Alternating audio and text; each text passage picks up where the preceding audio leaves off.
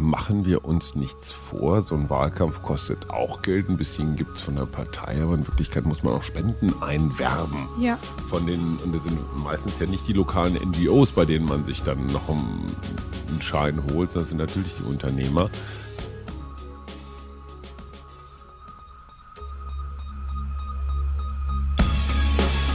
In guter Verfassung.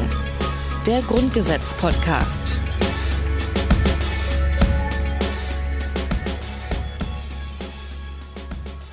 Hallo und herzlich willkommen zu einer neuen Folge vom Grundgesetz-Podcast in guter Verfassung. Aus irgendeinem Grund wusste Heike Schumacher schon, was ich in den nächsten zwei Sekunden sagen werde. Hallo und herzlich willkommen.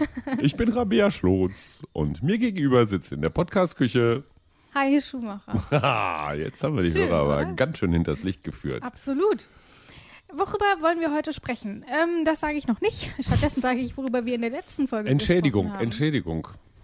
Genau, das ist etwas, worüber wir heute sprechen, wenn jetzt haben wir es doch Oh, schon ein bisschen hinter verraten. die Fichte geführt, weil man weiß ja nicht, wer wen wofür entschädigt. Genau, außer man hat das Grundgesetz vor sich liegen, was ich sowieso hier immer empfehlen würde, dann kann man sich mal Notizen machen und so. Aber zurück zur letzten Folge. Dort haben wir über Artikel 46 und Artikel 47 gesprochen.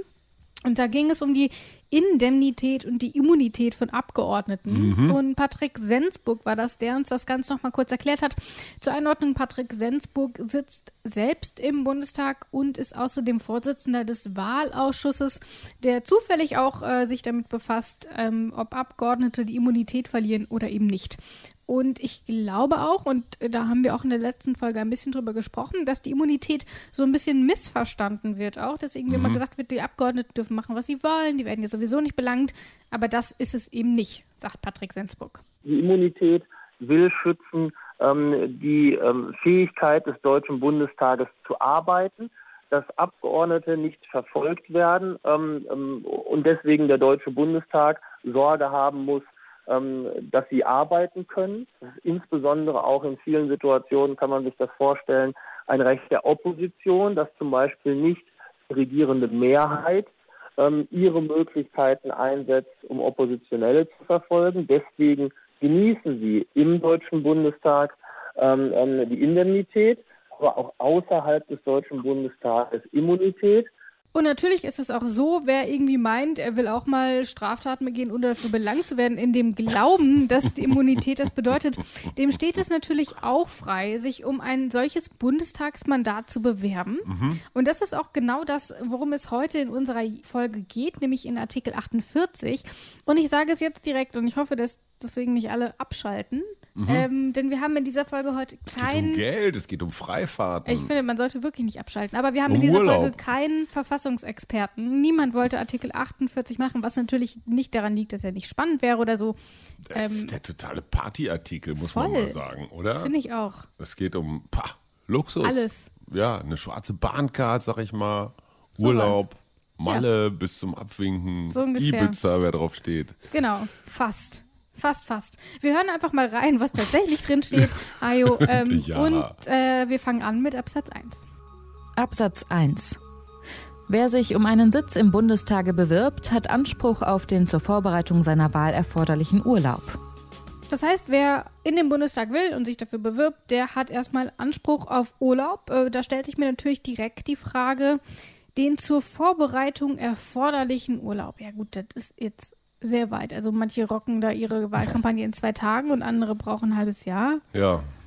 Ich, ich, mm, ich glaube, es geht im Wesentlichen erstmal darum, dass das Grundrecht, jeder kann sich zur Wahl stellen, dann auch ökonomisch abgesichert ist. Weil wir sind jetzt hier gerade im Bereich Bundestag. So, und wenn man Wahlkampf machen will, das dauert. Und wenn man Wahlkampf machen will, dann liegt man vielleicht mit seinem Chef politisch über Kreuz. Und all diese Dinge sind zu regeln. Ja, das spielt dort durchaus eine Rolle. Aber das klärt ja noch nicht so richtig die Frage, in welchem Umfang denn dieser Urlaub dann eigentlich zu gewähren ist. Ich kann mir vorstellen, dass das nicht unbegrenzt stattfindet. Und deswegen habe ich einfach mal geschaut, wo steht das denn eigentlich drin? Offensichtlich nicht im Grundgesetz, aber wie so häufig in einem weiteren Bundesgesetz. Und zwar ist das in dem Fall das Gesetz über die Rechtsverhältnisse der Mitglieder des Deutschen Bundestages, genauer dort Paragraph 3. Und da steht Folgendes drin. Paragraph 3 des Abgeordnetengesetzes Wahlvorbereitungsurlaub. Einem Bewerber um einen Sitz im Bundestag ist zur Vorbereitung seiner Wahl innerhalb der letzten zwei Monate vor dem Wahltag auf Antrag Urlaub von bis zu zwei Monaten zu gewähren. Ein Anspruch auf Fortzahlung seiner Bezüge besteht für die Dauer der Beurlaubung nicht. Zwei Monate kann man sich also Urlaub nehmen, bis zu zwei Monate, allerdings unbezahlt. Ähm, das heißt, man kriegt in dieser Zeit kein Gehalt Mhm. und das ist, finde ich, schon eine Sache, da muss man sich das ehrlich gesagt doch erstmal leisten können. Ne? Ähm, ja, und ähm, machen wir uns nichts vor. So ein Wahlkampf kostet auch Geld. Ein bisschen gibt es von der Partei, aber in Wirklichkeit muss man auch Spenden einwerben. Ja. Von den, und das sind meistens ja nicht die lokalen NGOs, bei denen man sich dann noch einen einen Schein holt, sondern das sind natürlich die Unternehmer. Ähm, einerseits war es noch nie so billig wie jetzt, siehe Social Media. Andererseits war es auch noch, noch nie so kompliziert wie jetzt. Äh, Ja. Insofern ist das, also ich bin völlig bei dir, wer diesen Weg gehen will, und zwar so aus dem Stand, ähm, der hat es schon schwer. In der Realität ist es natürlich so, die Parteien wirken bei der Meinungs- und Willensbildung des Volkes mit. Äh, Jeder, der den Bundestag will, hat eigentlich schon irgendeine Parteikarriere hinter sich, hat Vertraute, Regel, ja. hat vielleicht im Landesparlament, in einem Kommunalparlament schon mal- oder in Brüssel schon mal irgendwie ähm, Die sogenannte Ochsentour. die Ochsentour Erfahrungen gemacht. Auf der anderen Seite gibt es natürlich auch immer so, oh komm ey, den können wir nicht mehr gebrauchen, der geht uns schon ganz lange auf die Ketten, den schieben wir jetzt mal nach Straßburg oder Berlin ab. Ja. Also diese, du sagst immer so gern das Wort romantisch im Zusammenhang mit diesem Podcast. Also diese Vorstellung, wir überlegen uns, ach komm, jetzt gehen wir mal im Bundestag und dann werden wir das auch. Äh, einfach so, ohne das Godesberger Programm oder sonst irgendwas komplett inhaliert zu haben, ist schon, schon hochromantisch. Genau, also Gibt es um- solche Fälle? Das jemand so so- vollkommen außer Kalten. Naja, ich meine, so Martin Sonneborn nach Brüssel war für mich so einer der wenigen, die so ne? neben den etablierten Systemen, die Piraten waren, so ein, aber es war ja dann auch gleich irgendwann eine Partei, aber so ein richtiger Einzelkandidat, so Ja, das ist bei der Partei jetzt aber auch durch, ne? Jetzt Ja, sind klar, sie schon das- zu zweit. Jetzt sind sie schon zu zweit und sie hatten natürlich immer auch so ein ganz klein bisschen den Titanic-Support als. Ja. Aber, aber trotzdem, also Sonneborn ist für mich so das, das einzige Beispiel, stimmt, wo einer richtig aus ne? dem Stand dann auch ohne Ochsentour direkt ins oberste Parlament Europas geschnellt ist. Ansonsten. Verrückt. Verrückt. Das sagst du immer, wenn ich die Klappe halten soll. Nein, gar nicht. ähm, aber jetzt, wo du sowieso ruhig bist, kann ich natürlich auch noch über andere Themen sprechen. Nämlich zum Beispiel, ähm, das gilt natürlich nicht nur für den Bundestag, ähm, sondern wer in den Landestag ziehen will, der kann sich dann noch an den jeweiligen Landesverfassungen orientieren. Ich habe mal in ein paar reingeschaut und der Wortlaut ist aber im Grunde identisch mit dem des Grundgesetzes. Ähm, also da steht dann auch drin, wer sich um einen Sitz im Landtag bewirbt, hat Anspruch auf den zur Vorbereitung seiner Wahl erforderlichen Urlaub. Ach ja. Und das sind dann in der Regel auch zwei Monate. So, haben wir das also schon mal geklärt. Das heißt, ich entscheide mich, ich möchte Bundestagsabgeordneter werden oder in dem Fall Bundestagsabgeordnete. Und dann sage ich, okay, Chef, ich brauche Urlaub, bitte zwei Monate. Und Chef sagt, du spinnst wohl.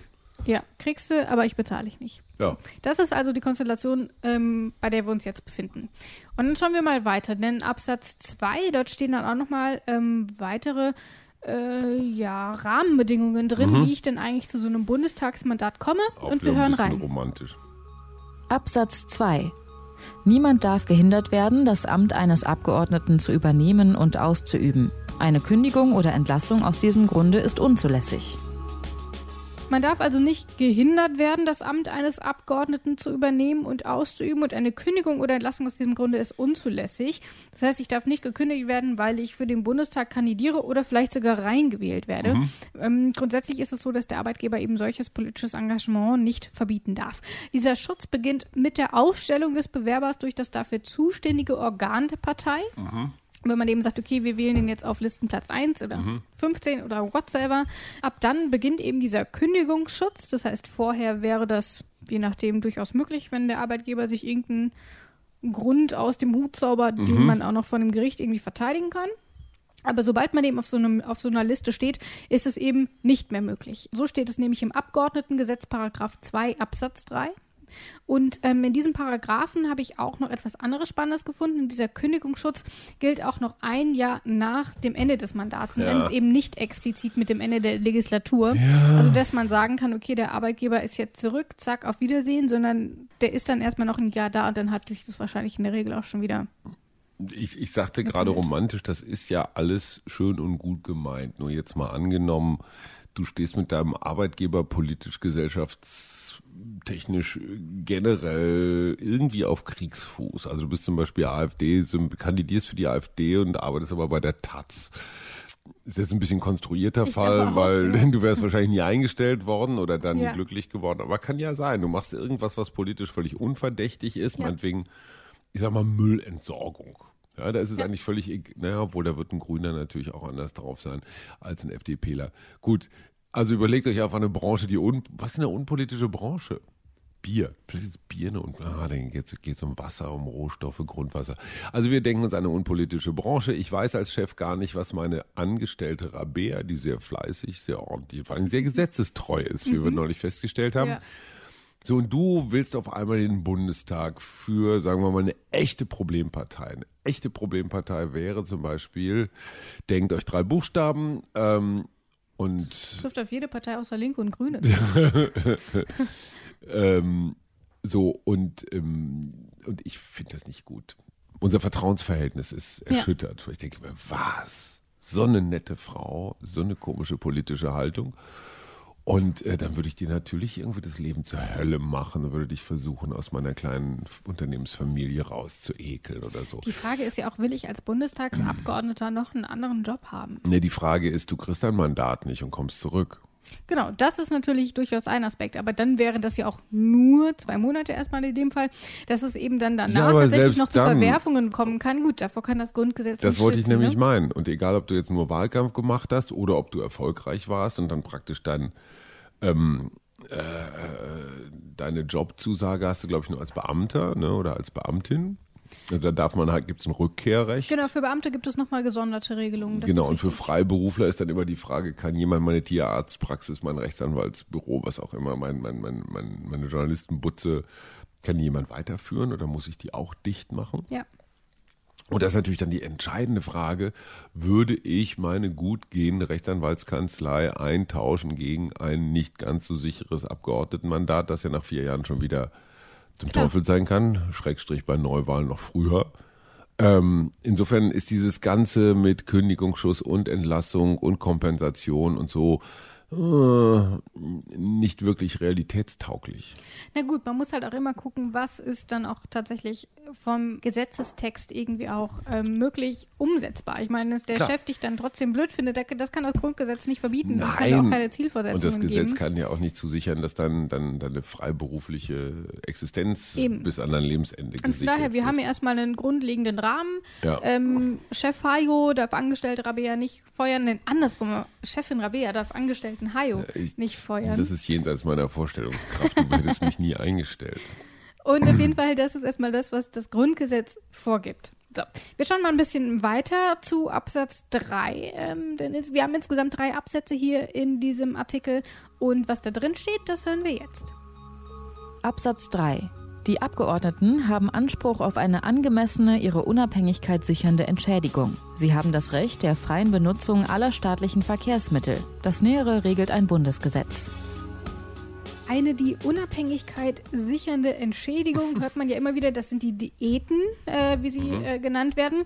Ähm, Anfang Juni, das ist jetzt, da zeichnen wir gerade auf, liegen die bei 9.780 Euro und 28 Cent. Da die Diäten allerdings zum Juli immer angepasst werden, dürften die dann mittlerweile, wenn diese Folge läuft, auf über 10.000 Euro angestiegen sein. Ähm, und ich verstehe, dass da jetzt so mancher vielleicht reflexartig knurrt. Das ist ja alles viel zu viel. Aber Hajo, wie siehst du das denn? Mal 10.000 Euro sind eine ordentliche nein, Batzen. aber für jeden, für jeden Paketboten, der unter Mindestlohn äh, jeden Tag zwölf Stunden äh, die kiloschweren Klamotten in die Stockwerke schleppt, ist das natürlich eine unvorstellbare Summe. Ja. Das ist klar. Auf der anderen Seite, ich meine, letztendlich geht es um Korruptionsabwehr. Ja. Um es mal Eine ihre. Unabhängigkeit sichernde Entschädigung. So, und warum sollen sie unabhängig sein? Damit sie ihrem, äh, äh, ihrem Mandat entsprechend frei und unabhängig entscheiden und Ja. nicht im Sinne eines Unternehmens, eines Verbandes, einer Organisation oder, oder, oder, die ihnen mal eben 500 Euro zugesteckt haben und haben gesagt, hey, Abgeordnete Rabea, ne? Ja. Und wenn das durchkommt, kriegst du nochmal einen Bonus Wobei von ich sagen 1000, muss, weil du deine Kollegen Abgeordneten mit überzeugt hast.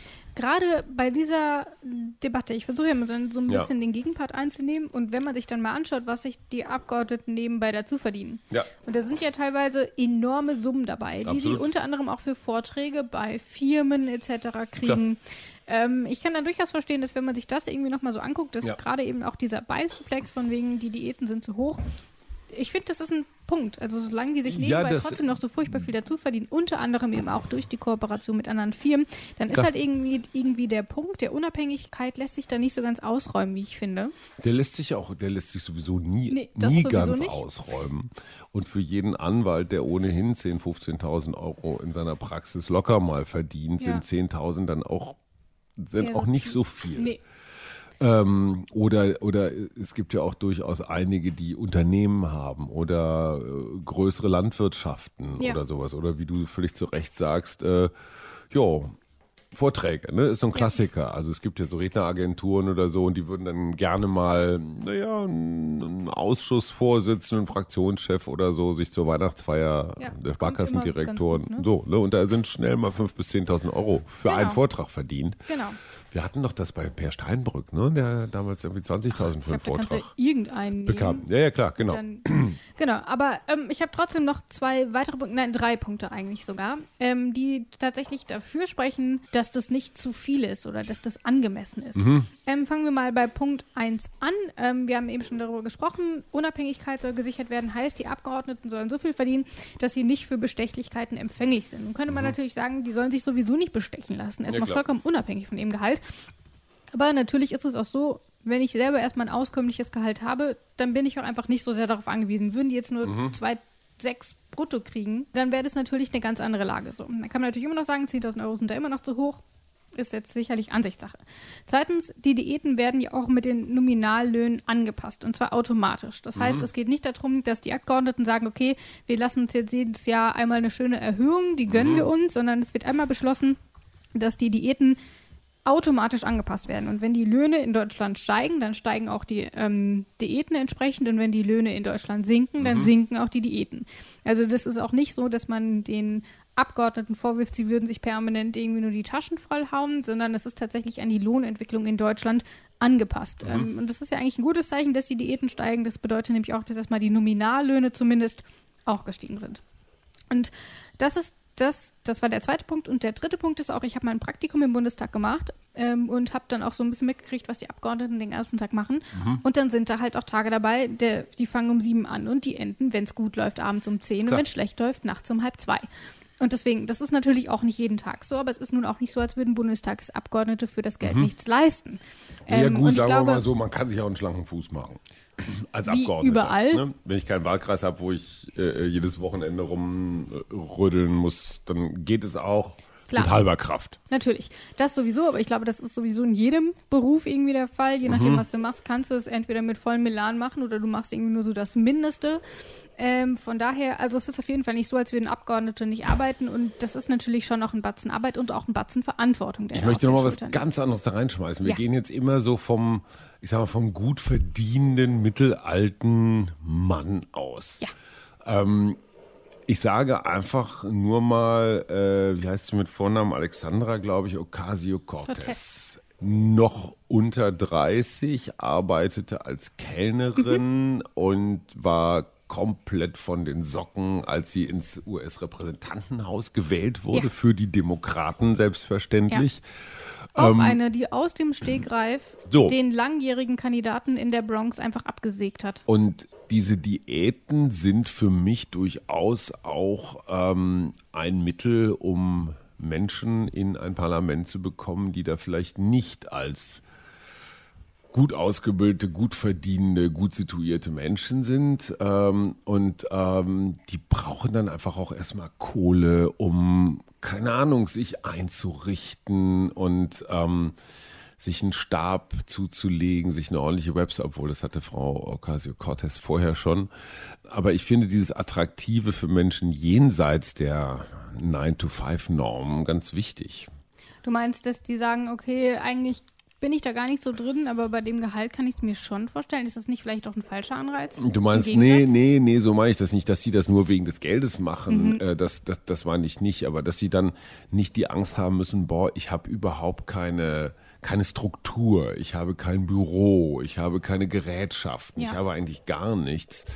Wenn ich dann da bin, bin ich irgendwie unter äh, äh, unterausgestattet ja. zum Beispiel. Wobei das natürlich auch Dinge sind, ähm, die Abgeordneten bekommen natürlich auch nochmal eine Pauschale für Büro, für Ausstattung, so alles ja, nochmal dazu. Ja, Aber ja. das sind irgendwie auch schon Dinge, klar, da spielt das Gehalt natürlich auch eine Rolle. Mhm. Ähm, ich kann mich an die Story zum Beispiel auch bei Ocasio-Cortez erinnern, dass sie sich bis zur, tatsächlich bis zum Beginn der Kongresssitzungen keine Wohnung in Washington leisten konnte. Genau, sowas. Weil sie das Gehalt natürlich erst zu diesem Zeitpunkt bekommen hat. Und weil es halt schon ähm, teuer ist. Ja, ja, genau. Das sind also durchaus so Dinge, kann man sicherlich auch drüber sprechen. Aber das bedeutet natürlich nicht, dass diese 10.000 Euro da in Stein gemeißelt sind, denn es gibt natürlich auch Kritik daran. Ein Beispiel Bund der Steuerzahler kritisiert das natürlich. Klar, bei 709 Abgeordneten, da kommt natürlich einiges zusammen, ja. wenn da jeder jeden Monat 10.000 Euro überwiesen bekommt. Und deswegen fordert der Bund ja auch, dass die Diäten zum einen immer individuell angepasst werden, eben nicht durch diesen Automatismus, mhm. sondern dass erklärt werden muss, warum es jetzt eine Behörung bedarf. Findest du, dass das ein sinnvolles Konzept ist? Naja, also es gibt ja diese, es gibt ja die, die, jährliche Aufregung über die Diätenerhöhung. Das hat für mich einen großen Kollateralschaden, weil viele normale Menschen sagen, oh, die da oben machen sich aber wieder die Taschen voll. Insofern finde ich so einen Automatismus, der an die normale Lohnentwicklung oder Inflationsrate oder irgendeinen dieser Indizes angedockt ist, erstmal grundsätzlich ganz vernünftig um da ein bisschen diese jährliche Aufregung rauszunehmen. Wie wir festgestellt haben, auch dieser Sprung jetzt von 9.000 irgendwas auf über 10.000 war natürlich Anlass genug, wieder mal sich aufzuregen, weil über 10.000 Euro ist einfach Klingt auch nochmal ganz anders als viel, nur 9.000. Ne? Unfassbar viel Geld, das muss, ja. man, muss man einfach auch mal sagen. Ich möchte nochmal einen ganz anderen Aspekt da reinwerfen. Ähm, so ein paar Bundestagsabgeordnete sind mir im Laufe meines Lebens schon über den Weg gerannt. Und wenn man mit denen dann auch mal so in ihrem Wahlkreis unterwegs ist, was wirklich interessant ist, ob das Vereine, Organisationen, ähm, Bürgerinitiativen, was auch immer sind, die erwarten natürlich auch immer, dass der Bundestagsabgeordnete eine kleine Spende dalässt oder irgendwas mitbringt ja. oder sowas. Ähm, das heißt, ähm, du musst immer deine Essenseinrechnung oder solltest auf jeden Fall selber bezahlen. Du solltest sie nie erwischen lassen bei irgendwas. Also du, du, du musst ein absolut so ein, ein Rabea-Schlotz-Leben führen, ja, was, was es eigentlich nur eigentlich nur im Himmel gibt, ja, aber nicht auf Erden. Was ich damit nur sagen will, alle betrachten dich auch irgendwie so als Dukatenesel ne, und sagen, ey, ja. ne, hier die neue Kita gerade eröffnet, hier ist die Spendenbox, ja klar, du kannst jetzt auch nicht zwei Euro reinwerfen. Du musst natürlich irgendeinen Schein zusammenrollen und die Leute gucken ja. genau, ob es nur ein lausiger Fünfer war. Ne? So, also ich weiß, das ist jetzt nicht so ein Riesenargument, aber ich finde so ein alltägliches Beispiel, Bundestagsabgeordnete müssen immer und für alles spenden, was in ihrem Wahlkampf, was ich grundsätzlich gut finde, ich mhm. bin ein großer Verfechter der, äh, äh, wie heißen die, effektiven äh, Altruisten, also zehn Prozent des Einkommens einfach grundsätzlich zu spenden, egal für was. Ähm, ich will damit auch nicht die 10.000 Euro rechtfertigen, wollte nur diese kleine Anekdote unterbringen. Ja, sehr schön. ähm, und dann haben wir neben dieser Unabhängigkeit, äh, neben dieser Entschädigung, haben wir eben auch noch das Recht auf Benutzung aller staatlichen Verkehrsmittel, was, mhm. ähm, ich habe nochmal nachgeschaut, das betrifft insbesondere oder eigentlich ausschließlich die Deutsche Bahn.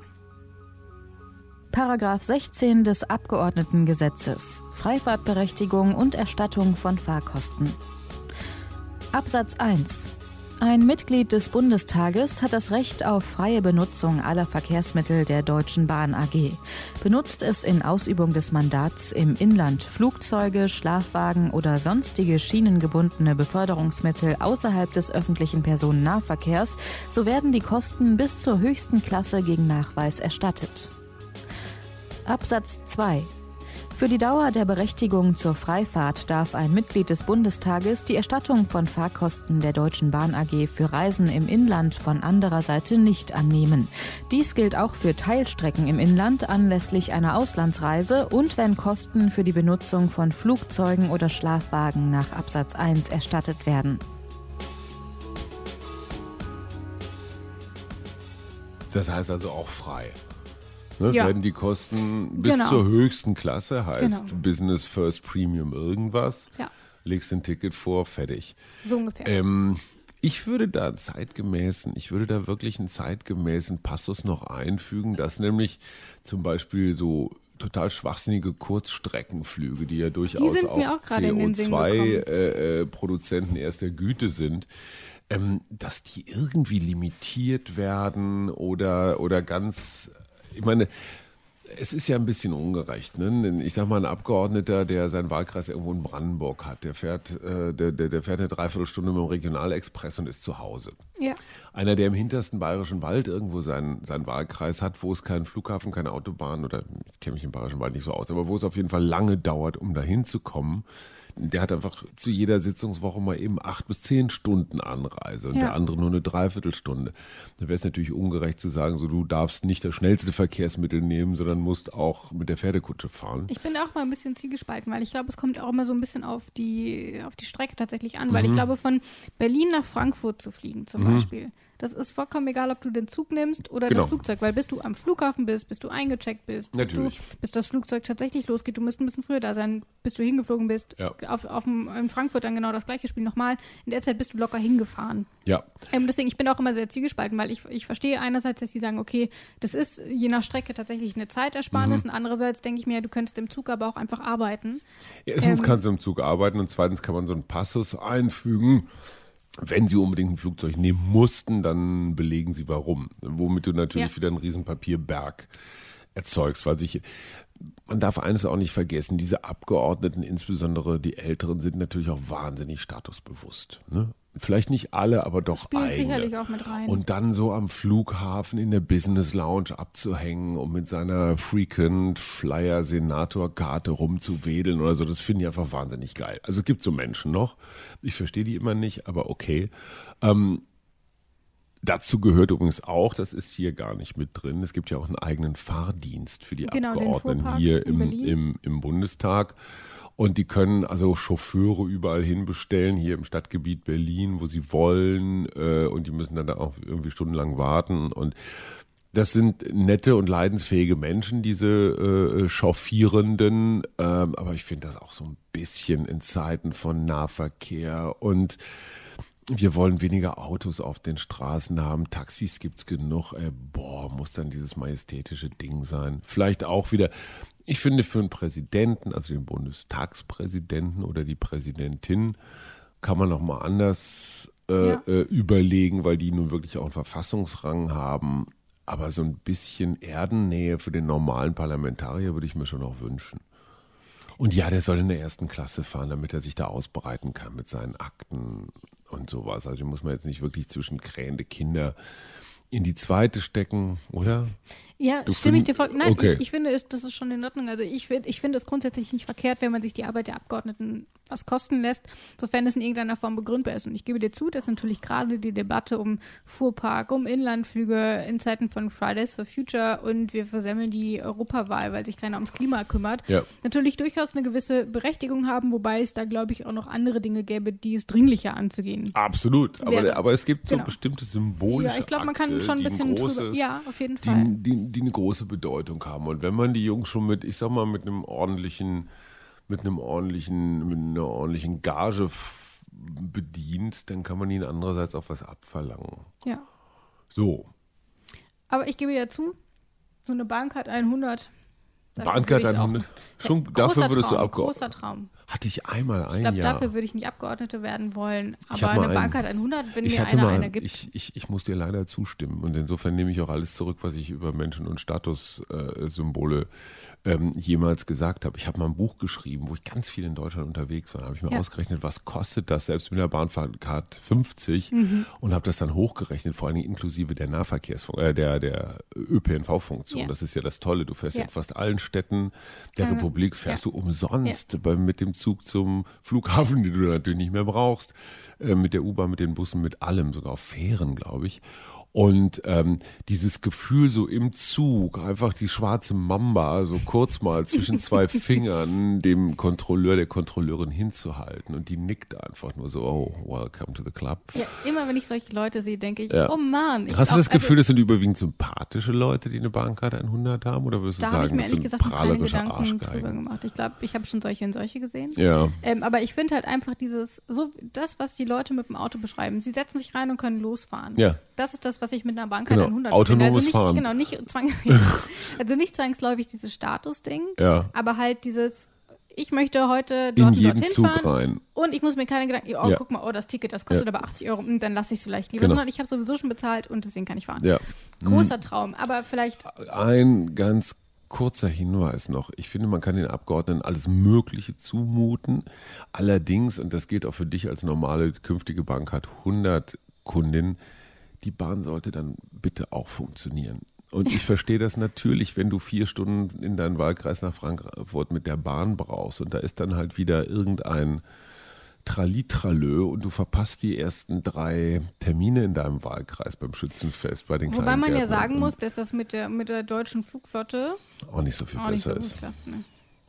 Letzte, letzte, letzter Appell Ja. für Deutschland. Ich bin ja so dafür, diesen, diese Schwachsinnsfliegerei zwischen Berlin und Köln-Bonn einfach einzustellen.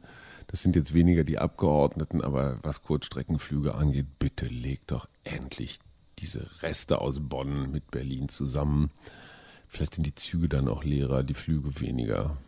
Das war jetzt fürs gute Gewissen eine Abmachung. Ah, es war ein toller Artikel. Wir haben nicht zu viel versprochen. Genau, aber wir haben noch einen allerletzten Satz, nämlich ähm, das Nähere regelt das Bundesgesetz und ich habe mich jetzt schon mehrfach aufs ähm, Abgeordnetengesetz und auf, auf diese ganzen Rechtsmittel ähm, so bezogen. Das ist also das, was in diesem Fall damit gemeint ist. So, habe ich das auch noch gesagt. Mhm. Super. Und in der nächsten Folge, da geht es nicht um Artikel 49 und es geht auch nicht um Artikel 48a, sondern es geht um Artikel 50. Warum? Weil Artikel 49 kryptischerweise steht hier weggefallen. Einfach weg. Der Brauch, ist also braucht man nicht mehr. Ja, finde ich super. Aber Also würdest ich mein, du trotzdem gerne wissen, was drin stand? Ähm, ich versuche den Sinn dieser Frage aus deinen undurchdringlichen Augen zu lesen. Du weißt es, oder? Ich habe es Ach rausgesucht. komm. Okay, ich, ich lese kurz vor. Für die Mitglieder des Präsidiums und des Ständigen Ausschusses sowie für deren erste Stellvertreter gelten die Artikel 46, 47 und die Absätze 2 und 3 des Artikel 48 auch für die Zeit zwischen zwei Wahlperioden. Jetzt weißt du's. Hammer. Ja. Aber wir halten uns damit jetzt gar nicht weiter auf, weil der Artikel ist schlicht nicht mehr in Kraft. Er ist ungültig. Äh, deswegen jetzt wissen wir alle, was drin stand. Und ich finde, damit hat sich irgendwie auch. Ja. Ja, dann sage ich auf jeden dran Fall. auf zu Artikel 50. Genau, wir, in der nächsten Folge sprechen wir dann nämlich, wie gesagt, über Artikel 50 und auch über Artikel 51. Äh, da geht es um den Bundesrat. Ähm, also auch ein Thema, womit man vielleicht wieder ein bisschen vertrauter ist, auch, glaube ich. Mhm. Absolut. Ähm, und in dieser Folge wird es dann Brigitte Zypris sein, die uns nochmal so ein bisschen da Die ist durchführt. prima. Ja. Gut. Tschüss. Gleich. In guter Verfassung. Der Grundgesetz-Podcast.